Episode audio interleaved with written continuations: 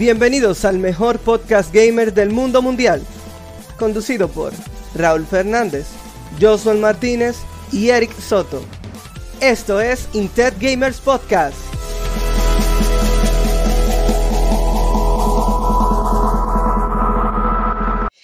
No, pero está buena la cosa. Bienvenidos al episodio número 21. Ya vamos lejos, ¿eh?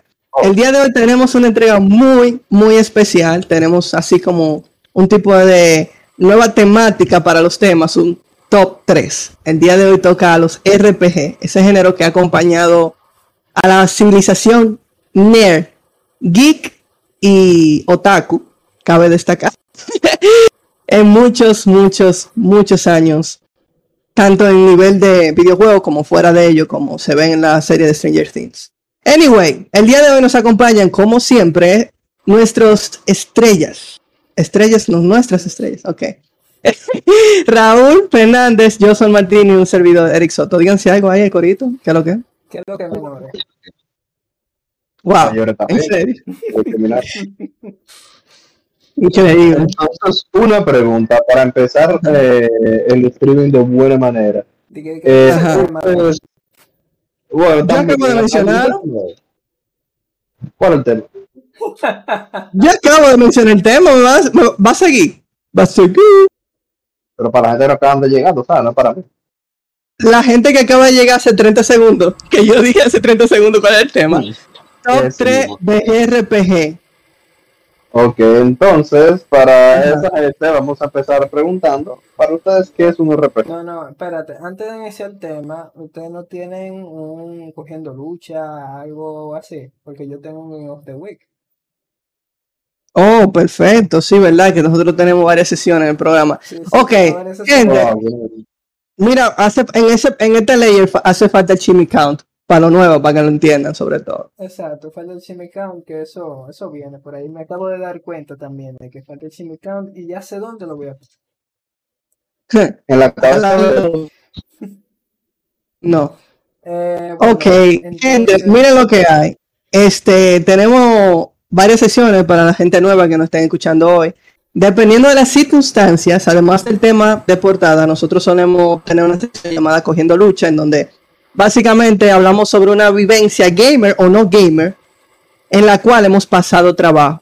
Hemos enfrentado una situación difícil, angustiante, desesperante o como ustedes quieran llamarlo. Sinónimos adyacentes. Hey, ok, gracias. Sí, hay un juego emocionante que estamos jugando ahora. Tenemos una sesión llamada Game of the Week, que básicamente es eso, el juego de la semana, al que estamos dedicando tiempo, energías, fuerzas, dinero, etcétera, etcétera.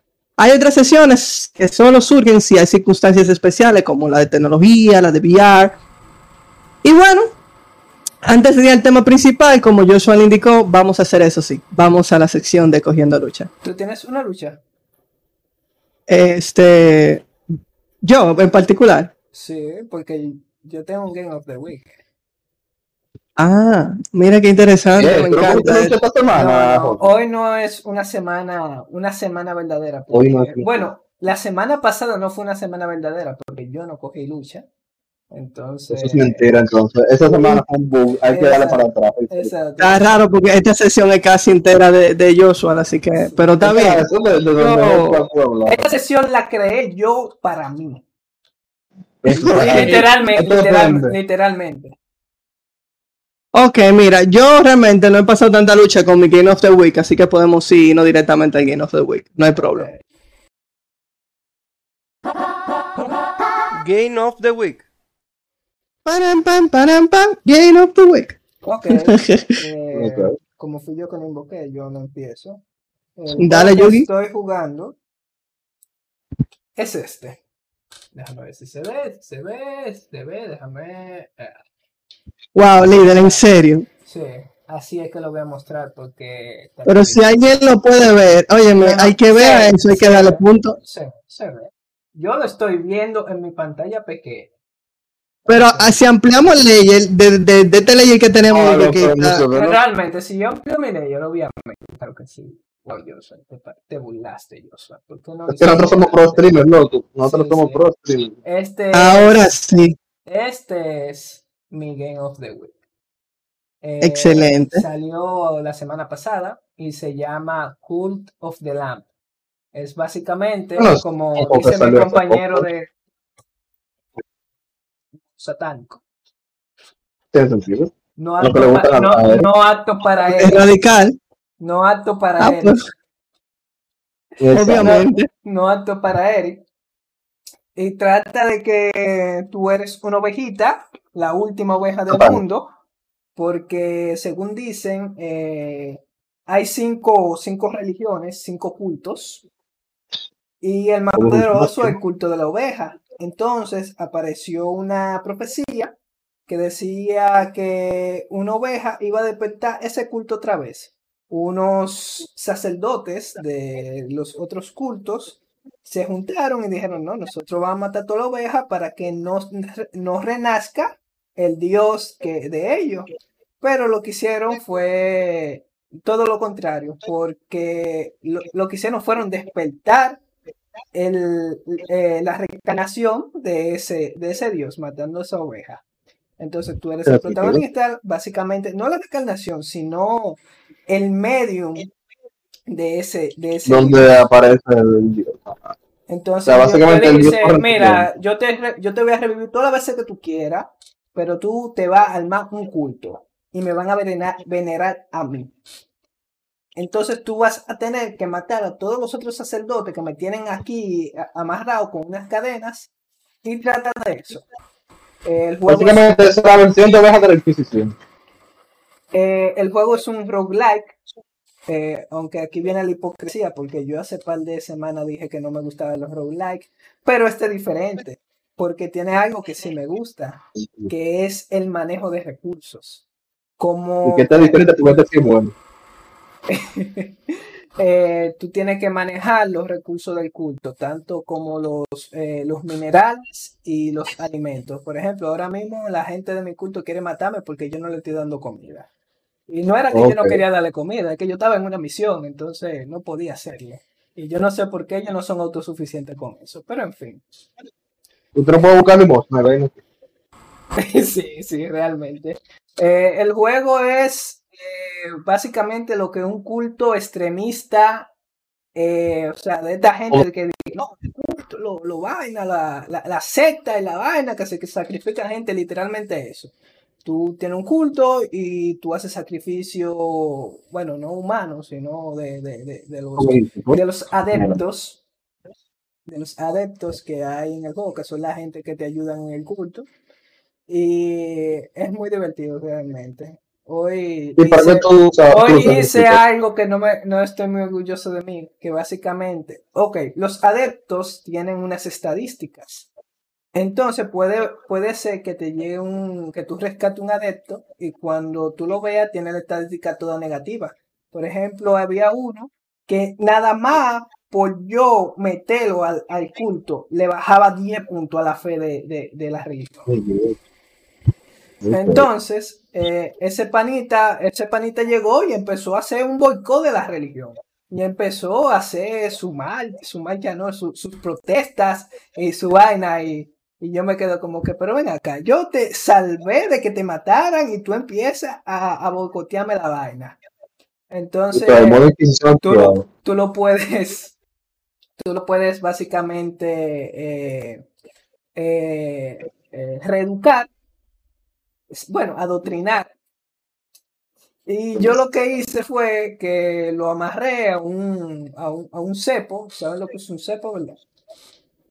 Eh, sí, que tú te pones como así, que te agarra la, cabeza, que la te mano. la cabeza, la mano y posiblemente a veces viene una guillotina y te, te corta la cabeza. Básicamente yo lo metí ahí para que me empezara a, decir disparates de la religión y lo empecé a adoctrinar ahí en el cepo. Entonces lo terminé de adoctrinar, pero como tenía estadísticas tan malas, yo lo sacrifiqué después de adoctrinar. Ya, mira, eres nuevo, ahora vas a morir. Exacto, de que, oh, te adoctrinaste ya, pero te va a morir. Pero se fue, se, fue feliz, se fue feliz a, a, donde sea que lo llevó ese pulpo gigante. Ok, también está hecho y turbio. Sí, sí, es, es muy turbio realmente, muy, muy turbio ah, hay, pasó, algo interesante que me pasó. Yo rescaté a un adepto y, y era de los de más viejos. Entonces llegó un panita con estadísticas malísimas. Pero yo lo metí porque yo necesitaba más adeptos para, eh, para seguir consiguiendo recursos. Eh, eh, los recursos a veces son adoraciones, para conseguir adoraciones. Entonces, yo estoy ahí y el panita se me acerca, el que tiene las estadísticas malas. Mira, este panita que tiene buenas estadísticas, te está haciendo un boicot por detrás. Está hablando, está hablando pila de disparate, habla con y yo hablé con el panita y dije, concho, pero eso sí está raro porque yo lo que estoy viendo es que el panita es bacano, o sea, y yo puedo leerle la mente. Y, no, veo que está diciendo disparate. Este panita seguro va, va a hacer un plot twist y, y, yo voy a tener que sacrificarlo para... Eh, y después él era el que estaba haciendo el boicot. O sea, eso en mi cabeza era lo que pasaba. Entonces, eh, yo hablé con el panita y todo bien. Después, el panita que me dijo que el, que el, que el otro, que, que Pelusa, que es el que tiene buenas stats, yo le puse así Pelusa. Eh, eh, Pelusa eh, seguía hablando que tú que yo debería meterlo en, en, el cepo para que se calme. Entonces, yo como era una opción, yo lo hice aunque yo no quería. Entonces, cuando yo lo metí en el cepo, ahí me decía, eh, metiste en la cárcel a un adepto que no hizo nada malo. Y yo de una vez lo liberé. O sea, cumplí la misión y, lo liberé. Incluso, para que él no se quille, yo le di un regalo, porque tú puedes darle regalo. Le dijiste, mira, quédate callado, aquí no pasó nada. Exacto. Tú estabas de vacaciones por un par de días. Literalmente eso fue lo que hice. Y yo me fui por una misión y en la misión me saca, me saca una, notificación. Eh, Pelusa te está haciendo un boicot mientras tú no estás ahí. Y yo, ¿cómo así? O sea, el otro panita sí me estaba diciendo la verdad. qué palo vería más grande. Y tú, bueno, no, yo lo, yo lo amarré de nuevo y le dije, no, no, ahorita yo te solté, pero ya tú estás aquí adentro, entonces lo estoy adoctrinando de nuevo. Este no creo que lo vaya a, a vaina, a sacrificar, pero si después saca otra, otro disparate, así se lo sacrifica. Como, como buen jefe de secta que soy. Que yo, le cogí, le cogí cariño. Nunca, nunca le pongan nombre a, los si van a nunca le pongan nombre a esos animales porque le cogen le coge cariño, que le dejen el default. Déjale el nombre feo con lo que tiene. Exacto, dejen el nombre feo que, con lo que tiene. Que hay uno que el primero, que yo no sabía cambiarle el nombre y después fue que me di cuenta, eh, que tiene el nombre default y, y en verdad ha sido bueno, ha sido bueno, ha sido bacano el padre. Ha necesitado ser rebautizado. El pana fue el primero en reírse del, del, panita, del primer panita que me hizo boicot. Fue el primero cuando lo puse en el cepo, en reírse de él. Y yo, ya. Y claro, pues está bien. Exacto. Viendo la desgracia de los que, que sigue hablando disparate, te, te agarraron ahí. GG el player. Exacto. Eric lo está descargando por. Eh, sí, Eric, ya lo está, está descargando su copia de reseña. Oh, sí, cómo no. Bueno, este, en mi caso particular, yo sigo enamorado del juego de Spider-Man. Qué heavy está. Señores. Tiene que comprar. El juego, yo lo voy a comprar tranquilo, déjame, déjame, yo lo voy a comprar. A yo otra gente tú lo haces. A, Nintendo tú se lo haces, pero en Sony. No, no, no, no, no, espérate, no, no, no. Mira, Spider-Man. Es, oye, es que yo no he cobrado, loco. Fue la semana pasada que yo empecé a jugar. hablando, de dinero, hablando de dinero, a mí se me acabó el Game Pass. Ah, yo tampoco lo he renovado.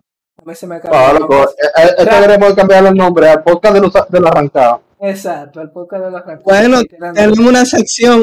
Aquí no hay un botón para donar dinero. Hay que, hay que habilitar eso. Vamos a ponerle bonito que prestamos billito cuando donen. Es más, vamos Señores, a y ahora que lo pienso, y ahora que lo pienso, ya, Eric, tú deberías comprarme el segundo mes de Game Pass. Oye, viejo, pero tú eres heavy. Sí, tú, deberías comprarme. No, ¿verdad, Raúl? Después de lo que me hizo, me hizo ir al FMA. Ey, ese chantaje. Eso, eso, eso son relaciones tóxicas, no, con eso no. No, tú empezaste no, con las relaciones tóxicas, obligarte ahí, porque yo no. Y después siento que no va.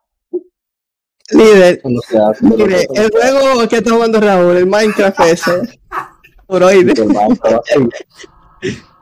Va a seguir. Igualito, Minecraft, mira los corazones. Wow, los Minecraft tiene corazón. Claro. Un juego, super raro. Ese Minecraft está demasiado raro. ¿Cómo se llama ese juego, Raúl? Minecraft Dungeon. Ah, Ancient Dungeon. ¿Verdad? Del coro. ¿En serio? No, no, no. No, no, no. Ancient Dungeon, es que se llama, no, no. Ok, muy bien. Es que él no escuchó Ancient Dungeon, él escuchó Minecraft No. Es que, que con ese con ese micrófono de Raúl, de, de, de lo que te comp compras tú en, los semáforos, no se puede. No, loco, el del semáforo realmente se me dañó a este otro. Oye. Contra no, y lo bacano es que Eric sí vivió Minecraft Dungeon. Sí, yo lo jugado. De la gente que ha jugado Minecraft, yo creo que Eric es el que jugó Minecraft. No, yo tenía un coro, yo tenía un coro. Y el, problema es que al final yo me dormía jugándolo y yo no, no podía seguir así. Literalmente. yo me ponía a jugar y al final yo, de hecho, yo tengo eh, streamings guardados durmiéndome, así literal. Es que pasa que los, los dungeons eran muy largos, entonces era muy repetitivo. Y ya me daba sueño como al final. Entonces duramos es una hora y media en un solo dungeon. Entonces yo estaba como que. Al final no era porque yo quería. Yo creo que hay un una categoría en Twitch que es eso de dormir.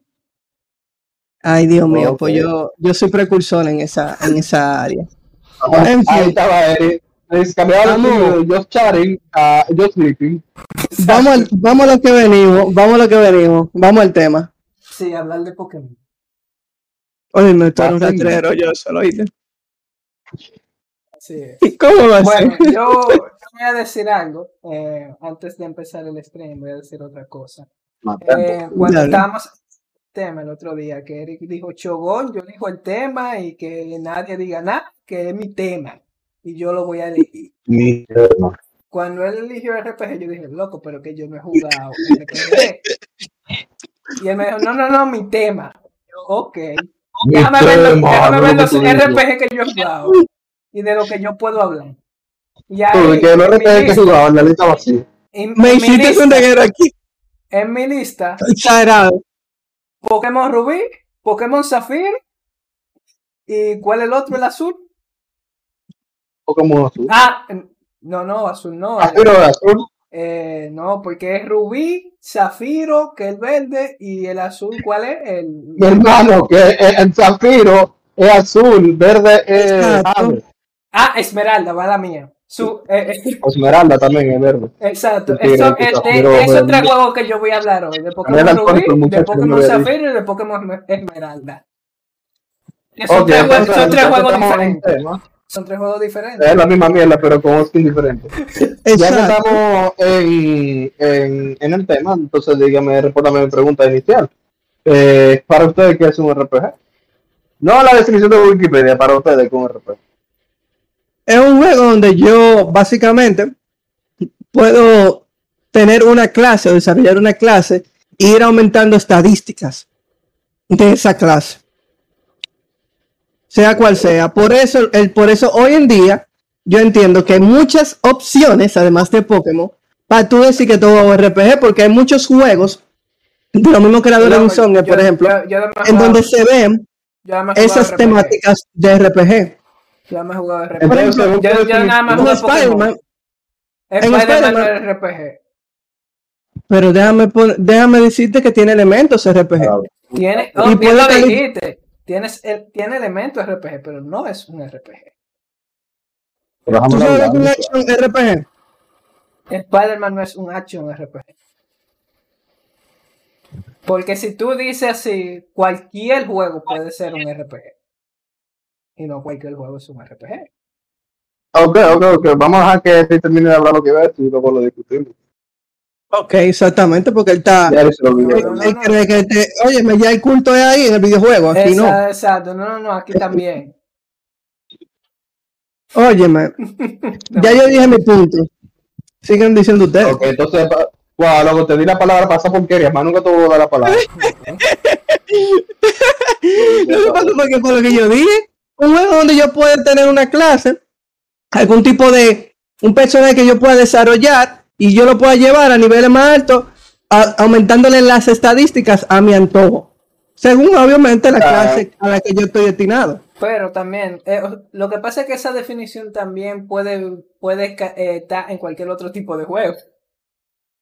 Excepto lo de la clase, realmente, porque no todos los juegos tienen clases diferentes, pero en todos los juegos sube de nivel. En la mayoría Mira lo que yo me refiero.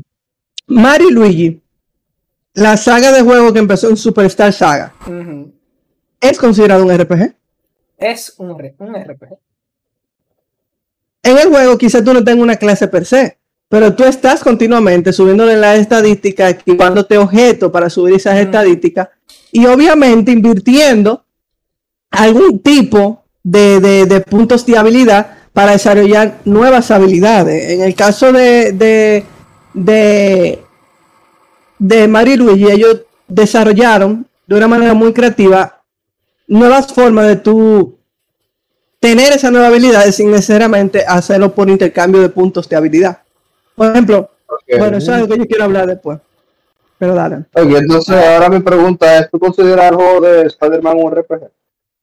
Yo considero que es un juego de acción de aventura con elementos RPG. Y bueno, pues, ¿tú consideras que sea RPG? O sea, en, su definición, ah, como digo, el juego no es, el juego no, el juego no es plenamente un RPG, pero sí tiene elementos RPG. Yo quise usarlo como referencia por el hecho de que tú tienes la habilidad de subir las estadísticas. Cuando tú subes de nivel, por ejemplo, te sube el ataque melee, te sube la velocidad y también tú obtienes puntos de habilidades que tú lo canjeas por eso, por habilidades nuevas que tú puedes invertir. Son tres árboles de habilidades. Tú lo puedes tirar. es, eso mismo. ¿Qué, para, ¿Qué hace que Spider-Man no sea un juego RPG para Pero tiene elementos RPG. No, no, no pero ¿qué, hace que Spider-Man no sea un juego RPG? ¿Qué? ¿Qué, ¿Qué hace para ti que Spider-Man no sea un juego RPG? Pero ven acá, eh, eh, yo soy el invitado hoy. Te lo voy a preguntar así. ¿Por qué Spider-Man no es un RPG? Según lo que tú has mencionado, con todos los aspectos de un RPG. Sí, pero la, la dirección creativa no, no, no es para allá ¿Qué va? Tú nunca mencionaste dirección creativa, no tú definiste un RPG. O sea, que puede ser que un RPG tenga una, un arte ya suelta que puede un RPG, tranquilo. pero, ok, ok, estamos perdiendo tiempo en esto sin sentido, honestamente. Yo adelantaría, en el momento que uno habló, ya che, yo no puedo volver el tiempo, pero si ustedes, si ustedes están escuchando el podcast en esta parte, sin querer, le dieron para adelante y tienen que ir para atrás, desde que Raúl empezó le dan cinco minutos para adelante. Ok, ok, ok, entendido, me quedaré callado. Yo le voy a preguntar al Chas, el Chas no considera que era una buena pregunta, pero también me quedo callado. Continúe con tu. Contra, de palomo, ¿eh? Poniendo al pobre Eric. No, Palomo, no, Raúl siempre me pone de mojiganga, y contigo es una dupla perfecta. Bueno, vamos a quedar callados ya. No, yo, ya yo voy a esperar que me compre mi segundo mes de Game Pass. Ya, eso esperado. Yo soy, pero por producción, dale, habla del tema de, del, del por qué Pokémon, por qué Pokémon tú lo eliges como un RPG, por qué es tu RPG favorito. No, no, no es que es mi RPG favorito, es que yo nada me he jugado Pokémon. jugado. Wow. No, mentira, yo. Es que, es yo, eso, no puede ser. Tranquilo, yo tengo, ah, yo sí tengo juegos. Ok. Eh, bueno, sí voy a empezar por Pokémon, pero no por la por la Zafiro, Rubí Esmeralda originales. Son muy buenos juegos, realmente. Son eh, una muy buena continuación. Creo que es la tercera generación de Pokémon, si me no recuerdo. Eh, y realmente no fueron mi entrada a Pokémon, porque mi entrada a Pokémon fue Verde Hoja pero sí fueron el, segundo juego que yo jugué de Pokémon. Y eh, por ahora es mi favorito. Y mi, mi versión favorita, porque básicamente la tercera generación tiene cinco versiones. La Rubí, la Zafiro, que son las versiones hermanas, básicamente. Y tal Esmeralda, que es la de Rayquaza, que lo que hace es juntarla a las dos. Antes, mi favorito, e, mi favorito era la, versión de Rayquaza, la de Esmeralda, por la, razón de que se juntaban las dos, eh, las dos historias, básicamente. Pero hace un par de años salió un remake para 3DS que es la Rubio Mel. Esa fue la versión que yo jugué y creo que, bueno, fue mi segundo Pokémon en el 3DS y mm, quedé encantado. ¿Por qué? Porque eh, es la misma historia que la de Rubí, pero con muchos cambios. Primero está la parte de la mega evoluciones que la adaptan perfectamente. Y luego está la parte de que eh, salió la Rubí y la Zafiro. Sí, la rubí y la zafiro, pero no sale una esmeralda. ¿Por qué no sale una esmeralda? Porque meten la historia de Rayquaza en, dentro del remake. Entonces, el remake también no fue una calca al, juego original.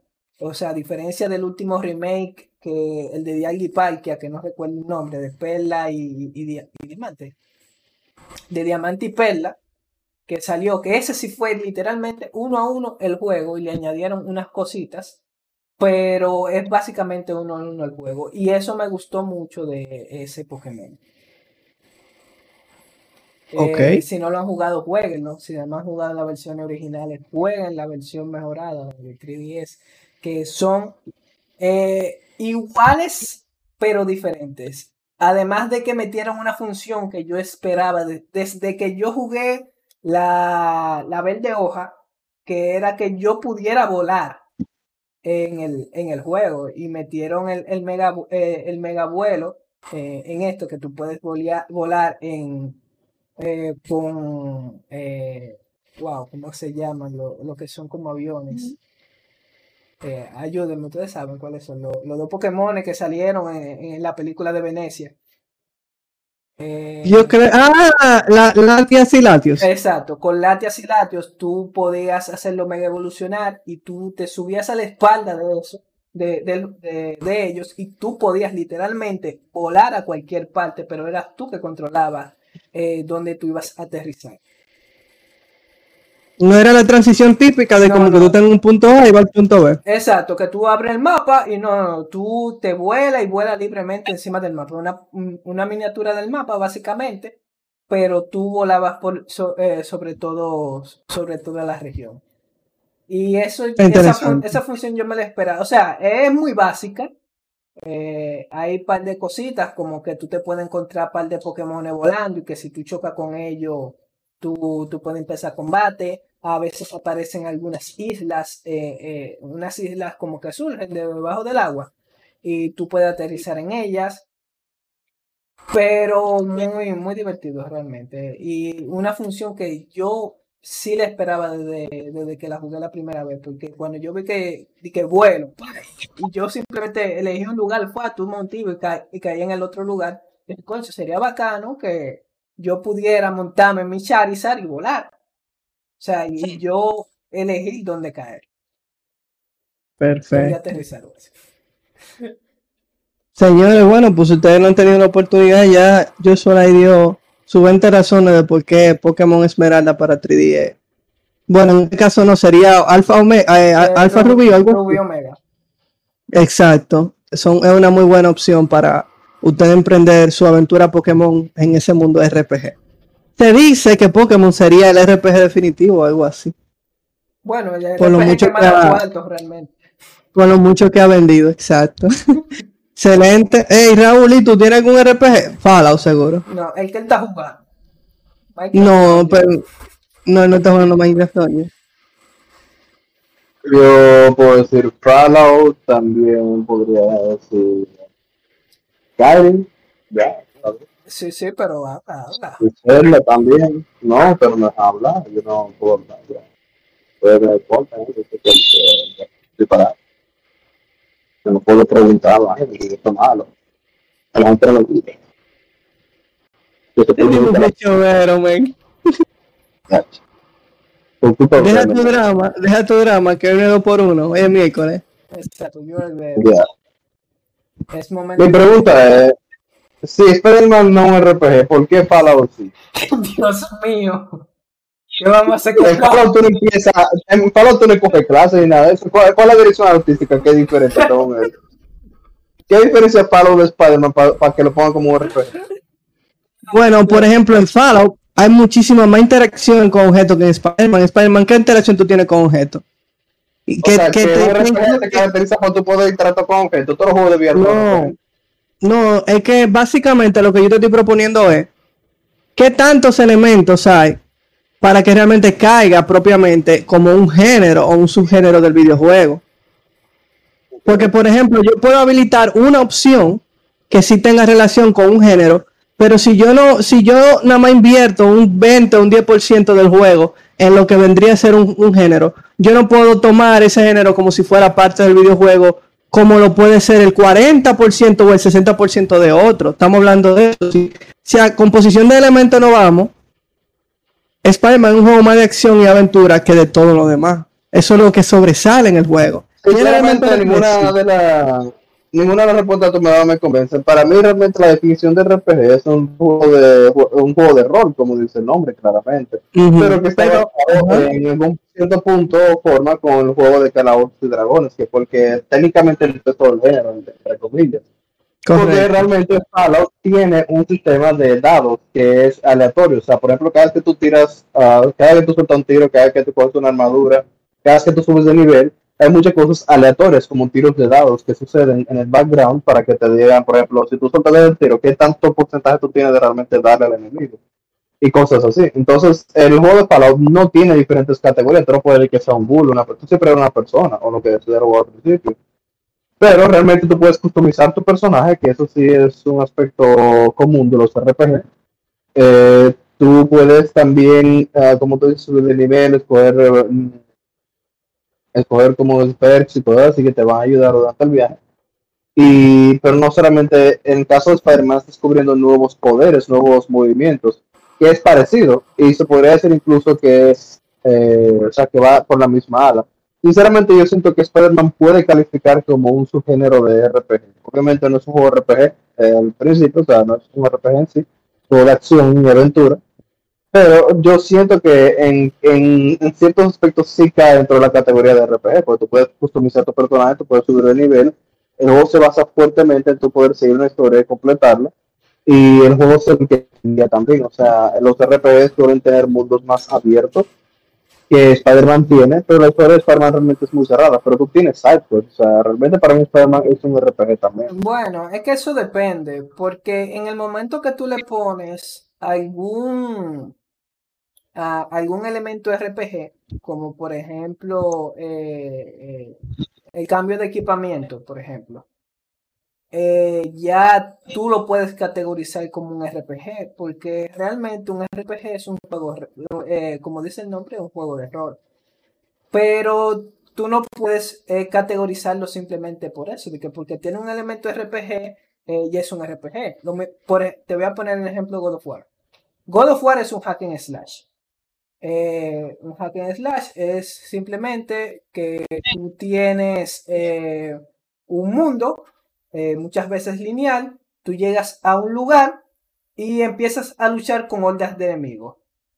Pero los roguelikes son así. O sea, este que yo estoy jugando, Cool of the Land, es así. Tú llegas a un lugar y empiezas a pelear con hordas de enemigos. Pero eso no lo hace un RPG, eso lo hace, digo, un RPG no, un, un hack and slash, sino que lo hace un, un roguelike porque, cada, eh, porque tú no tienes eh, básicamente un, mundo predefinido, o sea, los mundos salen de forma aleatoria y por eso cambia no de hack and slash, sino que se, eh, no es un hack and slash, sino que es un roguelike. Entonces, en el momento que tú caes en Spider-Man, porque tú puedas cambiarle detrás o que puedas desbloquearle una habilidad, no lo hace un RPG. Porque lo que yo dije de, la cantidad de elementos es eso, porque en, en Fallout hay muchos elementos RPG. Exacto, por ejemplo, en Fallout, si tú, bueno, no sé en verdad, porque no he jugado Fallout, eh, eh Raúl me dirá, si tú compras, te encuentras una armadura, eso te va a subir la defensa o el ataque o lo que sea y te va a subir ciertas estadísticas que tú en tu personaje, supongo yo. Sí, realmente. Entonces tú estás uh, diciendo que uno de los aspectos principales de un RPG no solamente customizar a tu personaje al principio, sino durante el gameplay también. O sea, tú puedes encontrar diferentes objetos y que te ayuden a subir tus destrezas y habilidades. Por eso es algo que Spider-Man no tiene. Spider-Man una barra de vida y un tipo de ataque y eso es todo, pero no tiene defensa, no tiene ataque, no tiene magia, no tiene nada de eso. O sea, realmente ya ahí nos estamos ya avanzando un poco más a una definición real de lo que es un RPG. Por eso hay que crecer la pregunta, porque realmente la pregunta en sí suena como algo súper sencillo, pero no es tan sencillo. Si tú quieres realmente describir lo que es un RPG, tienes que meterte muy profundo y ponerte a pensar eh, para ti qué es un RPG y realmente qué cosas pueden hacer que un juego califique como RPG, ¿no? Exacto. Eh, como cada vez que realmente el hecho de tú poder customizar tu personaje con el look que tú encuentras es un aspecto importante de los RPG. Exacto. Ahí podemos, pero no cualquier juego que tú te encuentres en que tú te encuentres cualquier X o Y cosa, lo vuelve un, RPG. O sea, por eso que, por ejemplo, cuando dijeron no, God of War es un hack and slash, pero con elementos de RPG, porque tú puedes customizarle eh, las, eh, las armaduras, tú puedes customizar el arma pero no es que te va a subir una estadística per, se, sino que es que te va a dar una habilidad que no te da otra, otra armadura o otra runa en la arma. Pero sigue siendo un hack and slash. Perfecto, bueno. Después, eh, Raúl, ¿tú quieres preguntar eso para la audiencia también? A ver si ellos quieren hacer todo de presencia. Sí, pero... No, realmente la, la audiencia no me quiso responder, así que vamos a ver.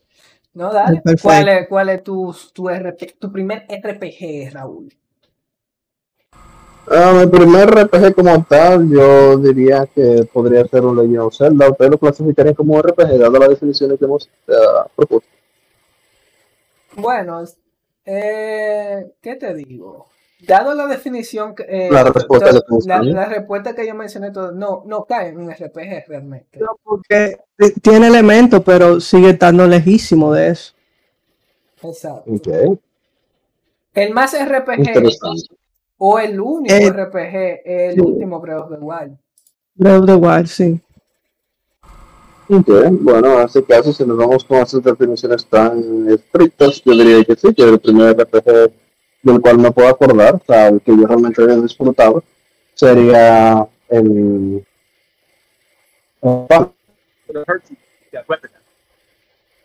No te escuchaste. Okay. Él no, él dijo Falo. Ah, okay. Yo sé que te decía, pero que Fallout.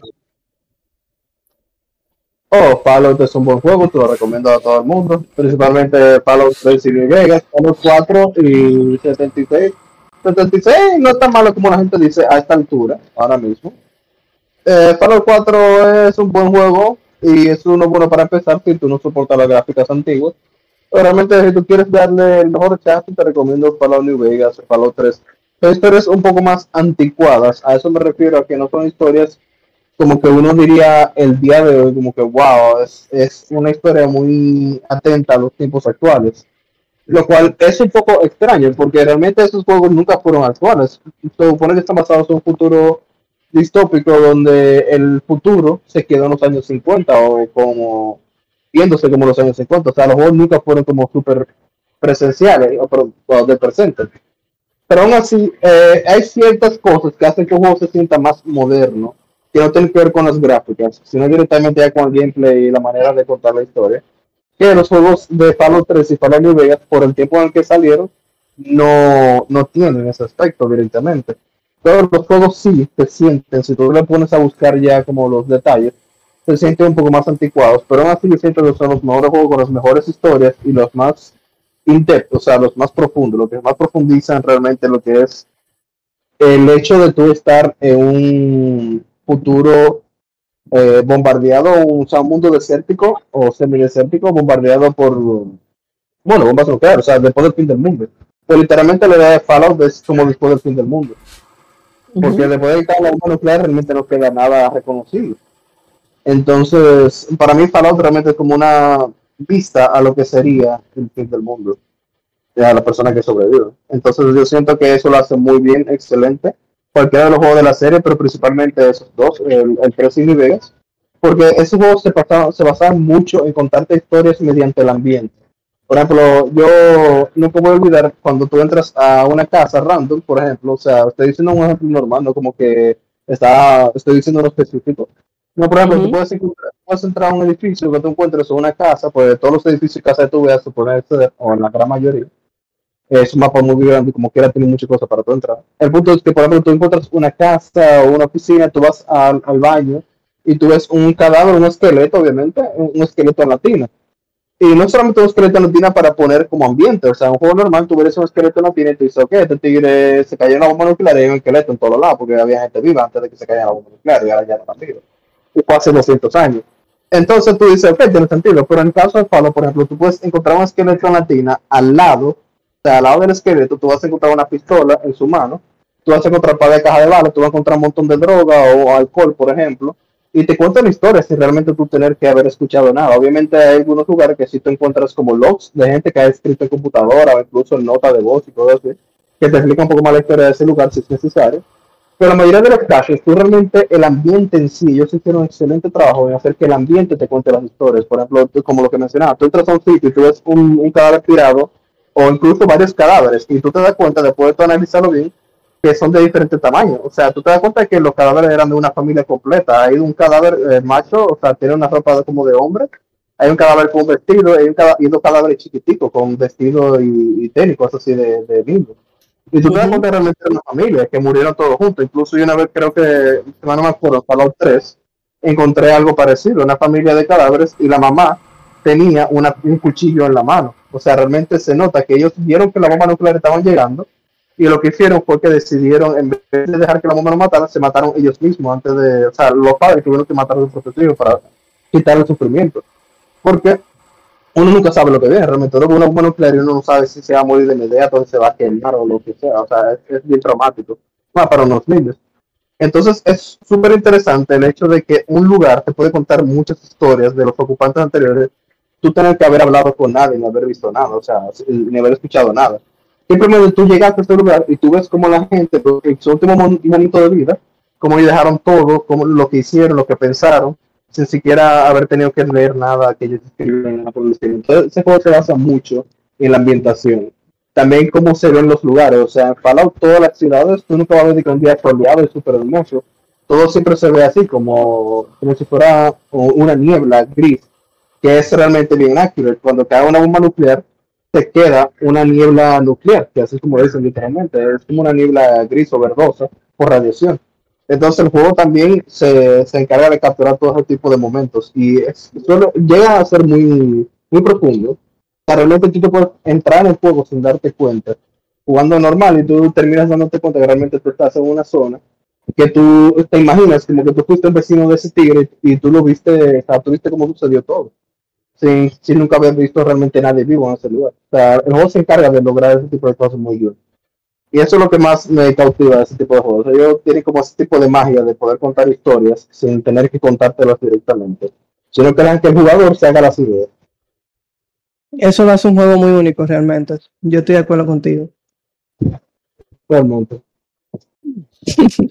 no, pero es verdad. Eh, eso me recuerda mucho a The Last of Us, que también utiliza el ambiente y algunas cosas que parecen ser de poca importancia, como la famosa carta del chamaquito ese que puso mucha gente a llorar, hacen que el juego tenga su valor en los detalles más insignificantes. Realmente, o sea, eso es lo que uno se pone a pensar. Un juego no solamente gráficas, eh, historia y armas y cosas así. Un juego no solamente eso, ni horas de juego uno realmente es el camino, la trayectoria. O sea, tú puedes tener el juego más sencillo de la vida, un pixel art, vamos a hacer un point and click, que son los que básicamente tú le das clic a la cosa y suceden automáticamente la historia. tú puedes tener un juego que sea totalmente fuera en click, pero si la jugabilidad en sí, el momento en que tú te pasas jugando, se siente como algo único, algo nuevo, algo que realmente te llega al corazón y tú te encariñas con los personajes, eso hace que eso sea algo memorable y lo, hace trascender, lo hace sobresalir eh, sobre cualquier otro tipo de juego de la misma categoría. Pues es muy raro que una pieza de arte, que no para mencionar ahora muy raro que una pieza de arte te cautive de esa manera, y más si es eh, algo general, como por ejemplo las bombas nucleares. O sea, eso es obviamente un tema muy específico, pero es algo muy general. O sea, tú y yo no vamos a tener la misma idea de un apocalipsis eh, nuclear. No, no, es verdad, tú vas a pensar igual que yo, de que ah, yo voy a salir a la calle a lutear y a ver qué aparece, porque eso es lo más bacano. O sea, dos gente no van la misma idea. Pero poder hacer un juego que, captive a las dos personas de la misma manera, ya eso es algo totalmente diferente. Y siento que es algo muy difícil que no muchos juegos pueden lograr. Por eso es que yo siempre que encuentro un juego de ese estilo, lo trato de recomendar, porque yo siento que esos juegos que aunque son muy específicos, pueden ser muy flexibles, básicamente, y gustar a cualquier tipo de persona. Y eso es realmente muy importante. Pues Yo, honestamente, Raúl, después de que tú tiraste esa línea y que te fuiste en una con, ese juego, ya. Yo iba ahí como con un poco de más tranquilidad con uno de los juegos que yo iba a introducir, pero yo voy a tener que dejar el plato fuerte porque que este tipo este tipo elevó a Fallout a un nivel que sí que sí no, y en loco, le queda chiquito a Revol ahora mismo en ese análisis, tú estás loco. Oye, sabes. Cinco de Bueno, ya que estamos hablando de, de, de, bueno, si nos vamos así, si nos vamos lejos, se supone que los videojuegos es un medio de arte. El arte tiene como fin expresar. En la mayoría de veces, con esas cosas que expresa, trata de llegar a uno a través de sentimientos. O sea, si, extrapolamos lo que yo he mencionado a palabras llanas, un juego te hace sentir. Un juego que te hace sentir es un juego que se queda en tu memoria, que te da esa experiencia que tú no puedes olvidar, que tú relacionas el juego con una emoción. Hay un juego que fue denominado el mejor RPG de Nintendo 10 por eh, unos premios que no son el E3, sino el eh, GameSpot Awards, yo creo, si no me equivoco no Elite eh, Game Awards. No, no, ah, ok, exacto, que no tampoco es, o sea, exacto, no es ninguna convención de esta de la mainstream, sino algo más, ok. El caso es que este videojuego se llama The Words, no, The World Ends, The World Ends With You, ajá, que en realidad es más fácil si ustedes ponen T-W-E-W-Y. Y sale. Ya pasó el nombre entero.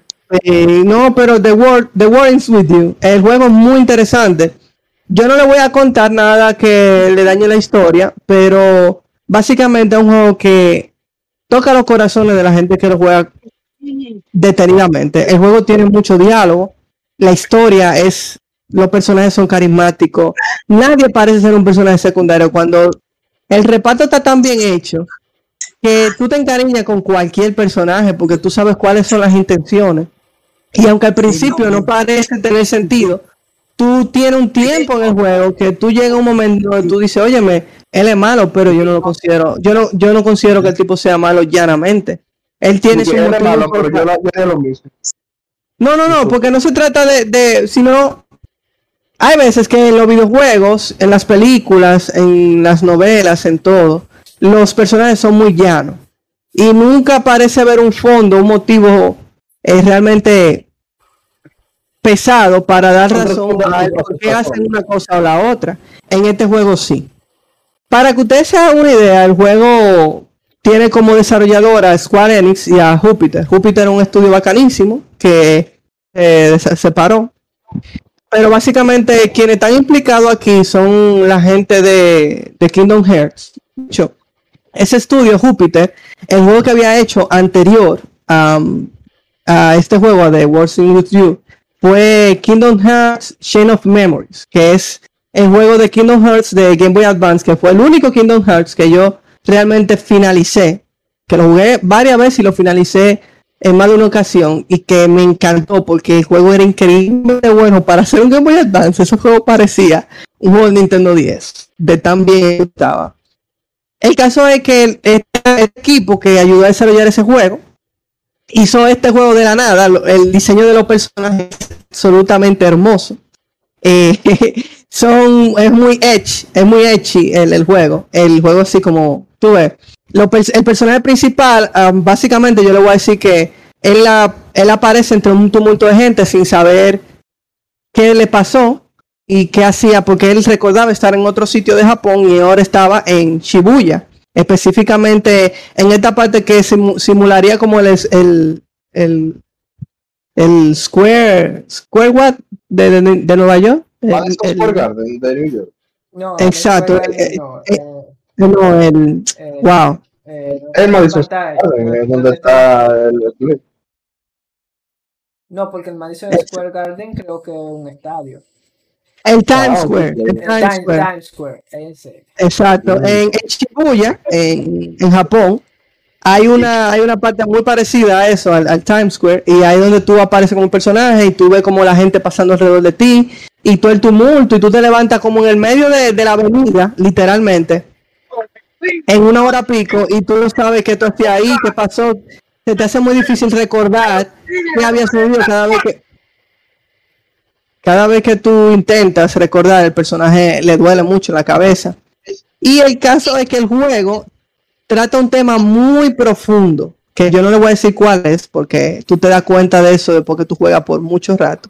Trata un tema muy profundo, de una manera tan abstracta y con tan artística que tú dices, wow, pero la metáfora de la vida hecho un videojuego. Es una cosa increíble el desarrollo de los personajes, tanto del inicial como de los secundarios, desde el inicio hasta el final, es algo que lo hace ver tan humano que tú dices, wow, pero esto parece basado en una historia real.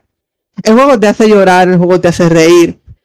Eh, de hecho, hay un personaje que tiene un nombre muy, muy particular en japonés que a mí no se me ha olvidado, que es Daisuke no Hobito. Entonces es muy gracioso porque el nombre de él, él no le gusta decirlo por eso, porque se oye muy de muchacho. Y él es un tipo como muy rudo, es un skater y todo eso. Entonces él no le dice a nadie que él se llama así. Pero cuando nosotros descubrimos que ese es un nombre real, que él se avergüenza, nosotros el personaje principal se cura.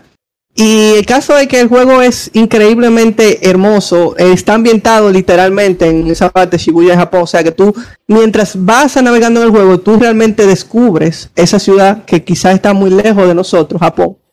Y tú realmente aprendes de ubicaciones exactas, de, de por ejemplo, yo a veces escucho en, anime o en una película o algo, alguna zona cercana a esa, y yo digo, wow, el, yo sé de eso por el videojuego. Por ejemplo, el parque de Hachiko, que está cerca de Shibuya, eh, el parque es, un, es una zona del videojuego y tú ves la estatua ahí de ese perro, al que tiene una película aquí en Occidente que todo el mundo lloró con esa película. Y eso es uno de los sitios, por no mencionar el, el, el 104, 104, que es como un mall súper grande donde están toda la marca heavy de Japón y obviamente también del extranjero. El caso es que el juego, miren, en, en, su apartado de música es sumamente rico. De hecho, yo tengo el álbum de ese videojuego así, así sacado. Porque el álbum yo lo puedo poner en random y yo me puedo sentar ahí. Hay canciones que cuando yo la escucho se me ponen los pelos de punta porque es una emoción, una cosa increíble. Este, los, el diseño, música, la historia, los guiones, el gameplay. Señores, el juego es una locura. Yo sé que quizá no todo el mundo tenga un Nintendo 10 para jugar. El juego, de hecho, tuvo una segunda versión que se llama Neo, The World in With You. Ese juego yo no lo he jugado, eh, que sería como un tipo de secuela, pero no necesariamente como una continuación. El caso es que si ustedes quieren jugarlo, ustedes lo pueden jugar en su dispositivo móvil porque hay una versión que se llama The War Ends With You Solo Remix, que básicamente ellos lo que hicieron fue que compaginaron el gameplay de la Nintendo 10, que en la Nintendo 10 tú jugabas con dos personajes un personaje que estaba arriba y un personaje que estaba abajo. Te dirán, entonces, ¿cómo tú puedes jugar con dos personas al mismo tiempo? Bueno, se supone que el de arriba utilizaba la cruceta de control y el de abajo tú utilizabas el stylus, el lápiz. Entonces, mientras tú eh, hacías movimiento con el de abajo, el de arriba te acompañaba y, tú podías crear combos, porque aunque no estaban en el mismo nivel, eran como que el de arriba estaba en una dimensión diferente a la tuya, pero los enemigos eran los mismos. Es decir, que si por ejemplo ambos atacaban un solo enemigo, aunque tuvieran en dos planos distintos, podía matarlo más rápido. Y así el juego se desarrolla entonces en el Solo Remix, que es la versión que está disponible para dispositivos móviles, tablet y eso. Básicamente ellos lo que ellos hicieron fue que redujeron todo al personaje principal de abajo, pero aún así tú puedes hacer algunas cosas con, con el segundo eh. personaje. El juego tiene, señores, el juego tiene tanto, tanto, el juego es muy, muy bueno. Yo les recomiendo a ustedes que si ustedes quisieran empezar con un RPG, eso fue... The World Ends With You. Ah, The World Ends With You. T-W-E-W-Y. Lo pueden buscar así. Definitivamente, ese juego es una grasa, como diría el mismo Diego. Así que no pierdan su tiempo, denle una oportunidad. Ustedes se van a enamorar de, todo lo que hay en ese juego, porque el juego no se vende como Final Fantasy o, un Kind of, un, Hearts, but, el juego muy bueno. El juego muy bueno, es una muy buena introducción y como RPG definitivamente fue el mejor RPG que había Nintendo 10. Y yo no me cansaré de decir eso porque es, mi juego favorito en ese género. Gracias. Gracias.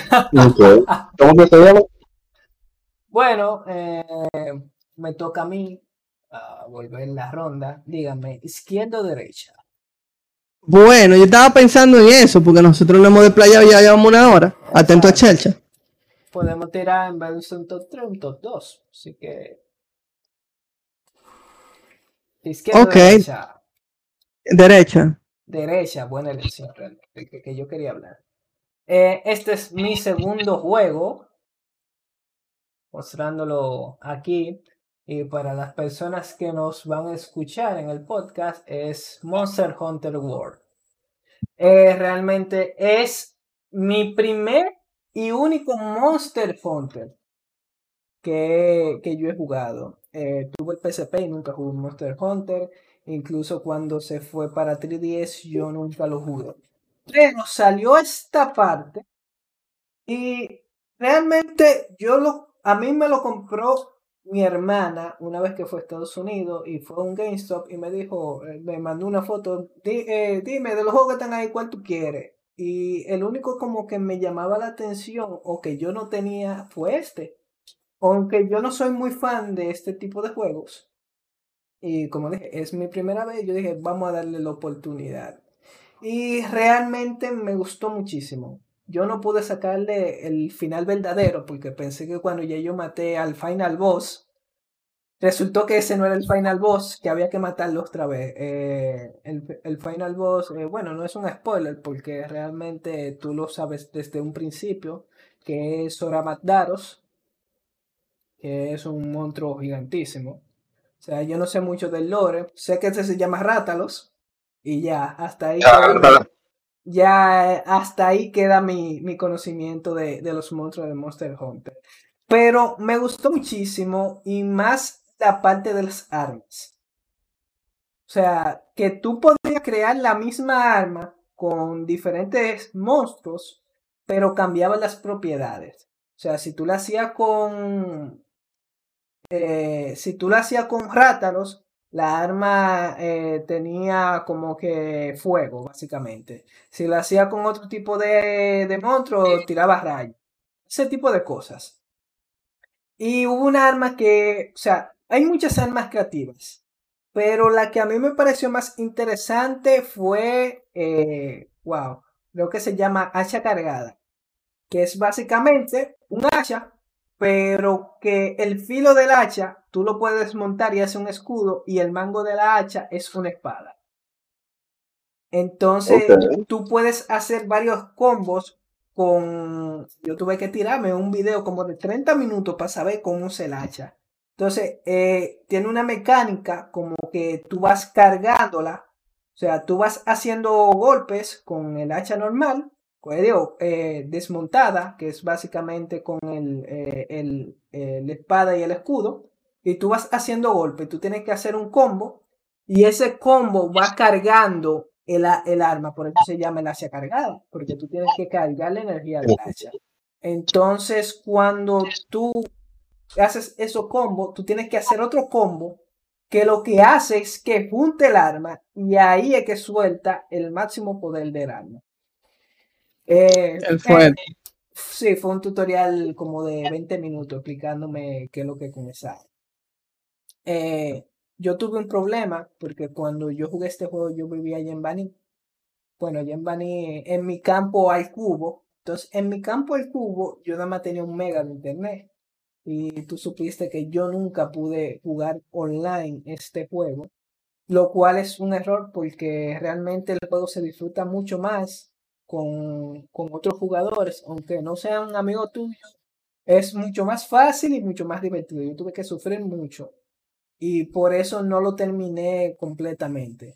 Hubo una misión que yo tenía que vencer un Rátalos y su versión femenina, que tiene otro nombre, no recuerdo. Es verdad. No, lo Y para mí fue, o sea, no pude terminar esa misión. Era un side quest, gracias a Dios. Pero yo en verdad quería terminarla porque quería las partes de Rátalos para completar un arma, una armadura, que, que, una armadura, pero no pude completarla y tuve que tirarme a la última misión, la última entre comillas misión. Y después me dice un pana de que no, tú no mataste una sola vez, tú tienes que matarlo como cuatro veces para, para, terminar, el, para terminar el juego. Y yo dije, oh, no, ya yo lo maté una sola ah, vez, ya yo, estoy, ya yo estoy contento con esto. Porque en verdad es que jugarlo solo no es tan divertido como jugarlo con, con amigos. Hey, ¿qué, qué, pasó aquí? ¿Pasó algo importante? ¿Qué pasó? Um, aquí yo veo como que Chuleta Barbecue está hablando del robo de su proyector, ¿cómo así? ¿Cómo así, Raúl? ¿Qué hizo? espérate, mira, él, canjeó los puntos, wow. Eh, lo que Chuleta hizo fue canjear su punto para que hablemos del robo del proyector que él me atracó para adelante. O sea, ese proyecto yo me lo Ese proyecto robado lo ah, tiene, lo tiene viejo ahora. no, estoy viendo dónde él cambió los puntos. No, él no lo cambió. Ah, no, ese es el mensaje del, del bot. Ya, que Pablo, me está engañando lo que está. No vamos a decir. Contra. Ah, no. no. Tiene que cambiar, tiene que cambiar mil puntos ahí para que le contemos la anécdota. Exacto, tiene que cambiar, déjame ver cuántos son. Creo que sí, que son mil puntos. Mil puntos. Ah, sí, de una anécdota, sí. Mil puntos. Tiene que cambiar mil Intergamer Coins para, para que Raúl cuente cómo se roba un proyector. Yo no lo contó nadie.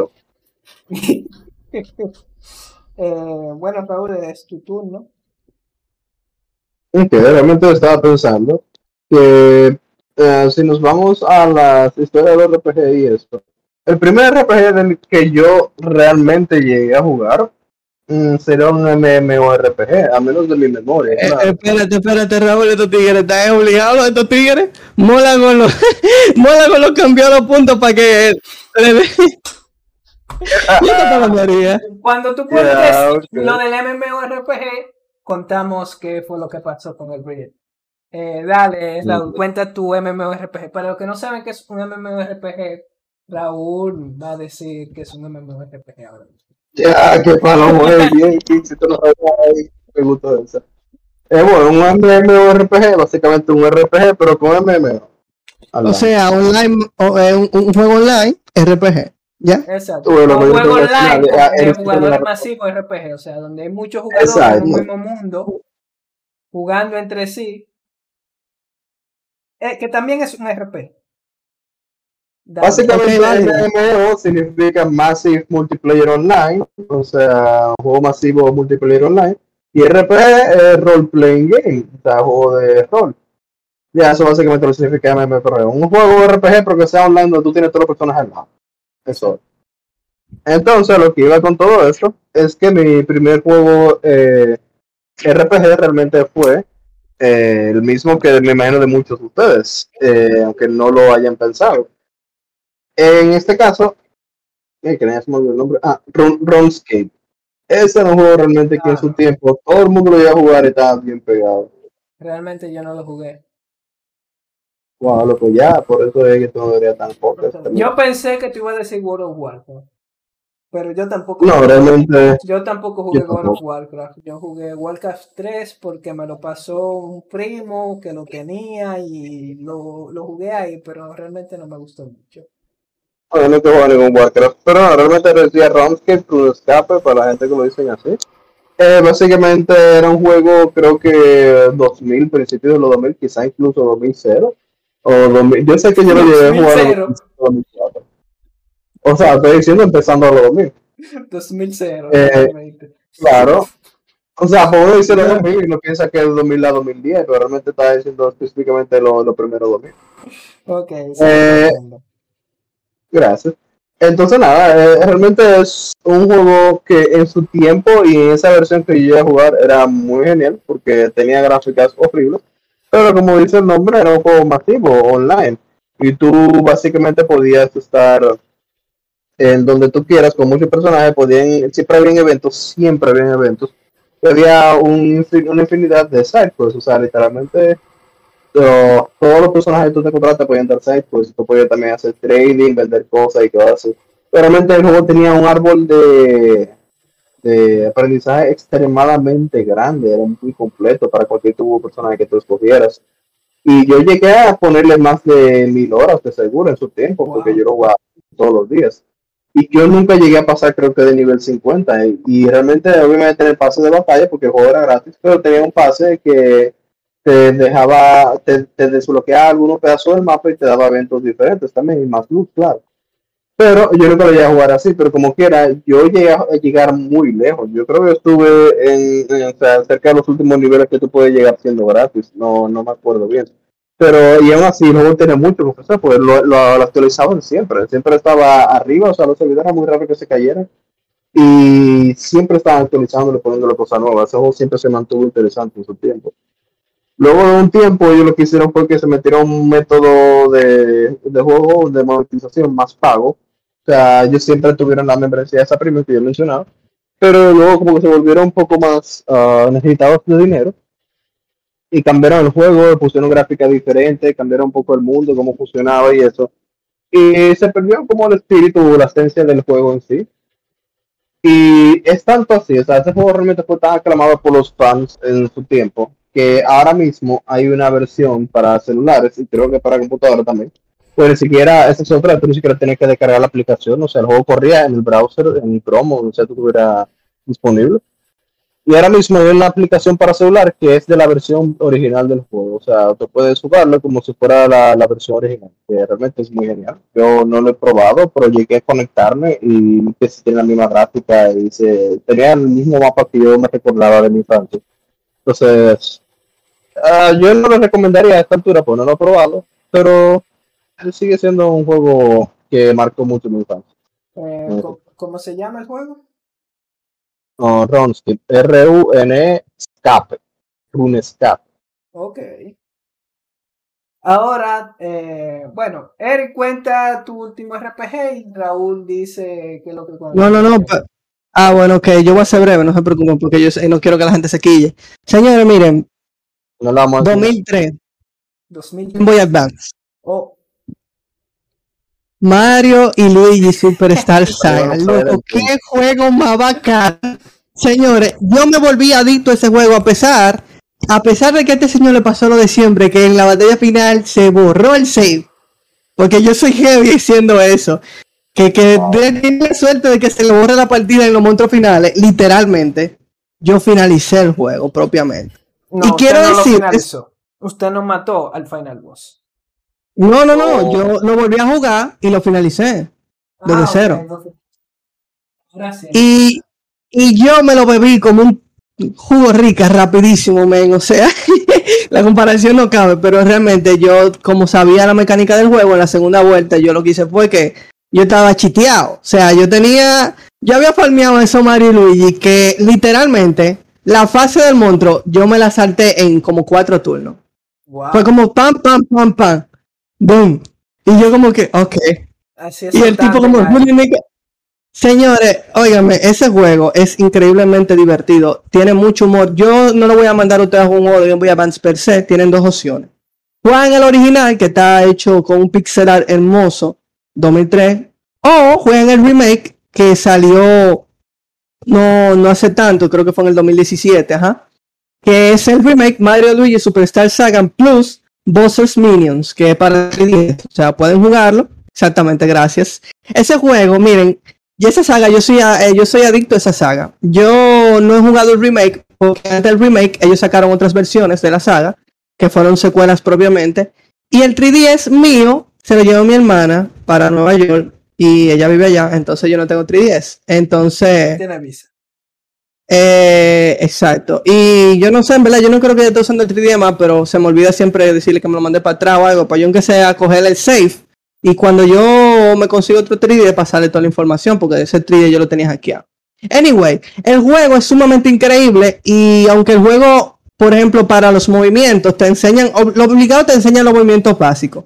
Pero el juego tiene algo que yo no entendí hasta mucho después. Y es que si tú te pones a explorar mucho, tú vas a encontrar unos pergaminos que a los movimientos que te dan le sale una versión advanced.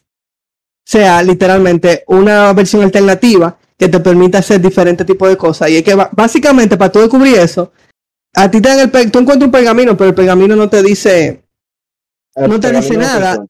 No, no te, el, el pergamino básicamente te habilita que tú puedas hacer uso de la habilidad, pero no te dice cómo tú usas la habilidad avanzada. Entonces te preguntarán, ¿y cómo, cómo, cómo tú la usas? Bueno, sucede cuando tú tienes los pergaminos para la habilidad avanzada, sucede que cuando ellos están haciendo una habilidad normal, hay unas, hay unas señas que ellos hacen que si tú en vez de darle al botón A, le das al B, o sea, si tú cometes un error, entonces eso abre la puerta a una ramificación diferente de, de la habilidad y ahí entra el combo. Oye, me una locura. Yo cuando vi esa primera, yo dije, ¿en qué estaban pensando esta gente?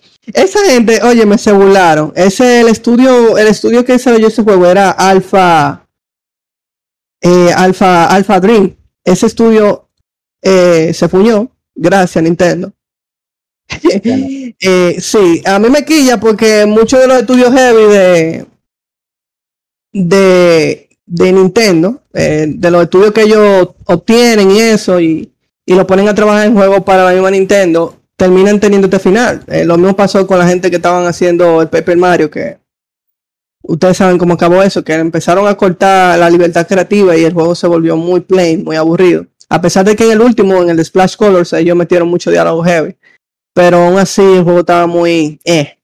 Y Alpha Dream eran estos desarrolladores que tenían la saga y también se terminaron, te terminó yendo a la porra eso, por, por eso, porque Nintendo cada vez le fue contando, cortando más libertad creativa, entonces el juego se pone más aburrido. Y nada, anyway, el caso es que si ustedes quieren un RPG, no propiamente RPG, porque quienes quizás entraron al, al programa, se ha llevado la sorpresa que nosotros ninguno hemos saltado con Final Fantasy, ninguno de nosotros hemos recomendado Kingdom Hearts, ninguno de nosotros ha hablado de personas. No sé, no nos hemos como no, no, no, no nos hemos ido a lo mainstream propiamente de los RPG, sino que hemos estado mencionando esas otras joyas que son RPG, que son para un público que quizá no es adicto al género per se, pero puede embelezarse, enviciarse con eso. Así que Mario. El único que, el, el, único que ha hablado de mainstream soy yo, que hablé de Pokémon. pero, Exacto. Pero los otros no son tan mainstream, por así decirlo. Felicidades. Bueno, pues ya eso nos lleva al final del programa y a la anécdota del proyector. Raúl, dislumbra, por favor. Exacto. Háblanos del proyector robado. Ah, ese proyector una vez lo encontré, lo cogí y me lo llevé para la casa. No, déjate, déjate de eso. Deja tu vaina que Molagol pagó mil de Gamer Coin para eso. A la eh, suya, esa la historia. Oh, no, cuenta la historia. Ok, ok, ok, ya, no, no, Nada, lo que pasó realmente con la historia del proyector es que ese proyector realmente era del trabajo donde mi mamá estaba trabajando en ese tiempo. Y nada, ella trabajaba en una empresa multinacional de, una ONG. Entonces, esas empresas, la empresa grande en general hacen eso siempre. Cada vez que un equipo deja de ser tan nuevo, ni siquiera que se daña ni nada, simplemente el equipo deja, de ser totalmente nuevo. Y lo que hacen es que deciden cambiarlo.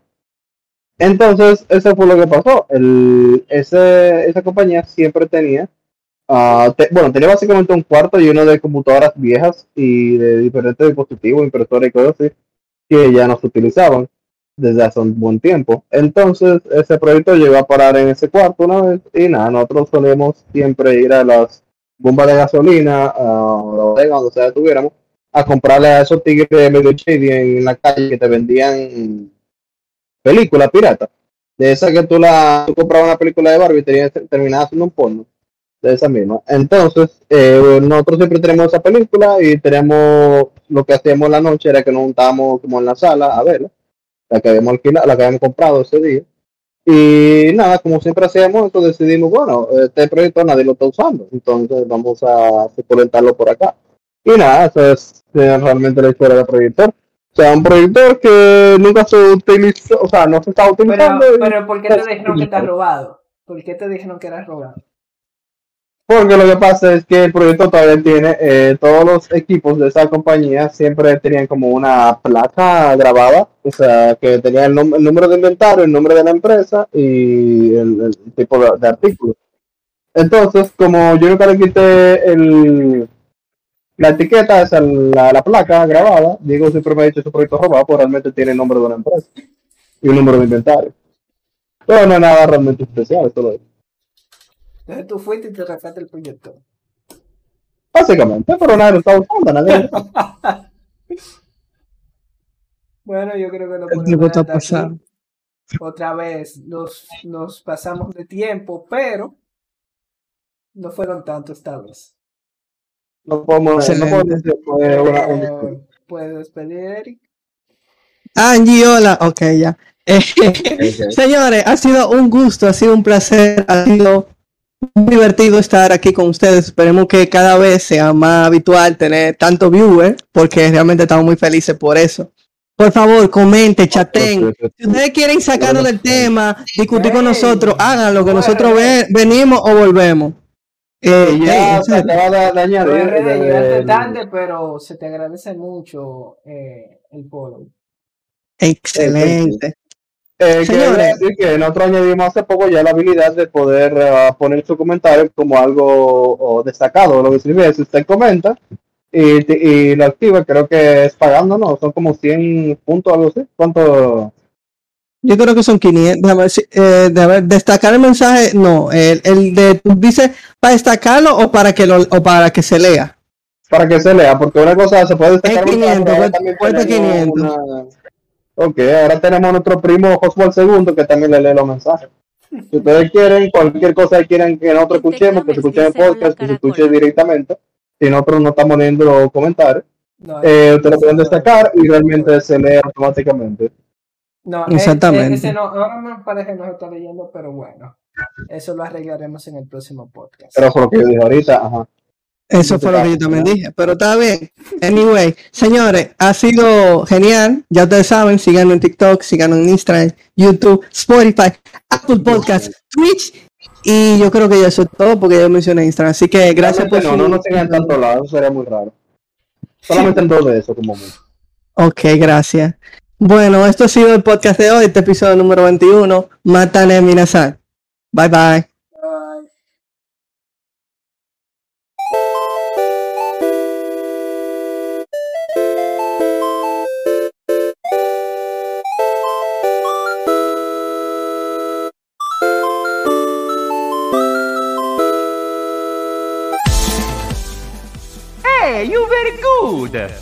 See you next time.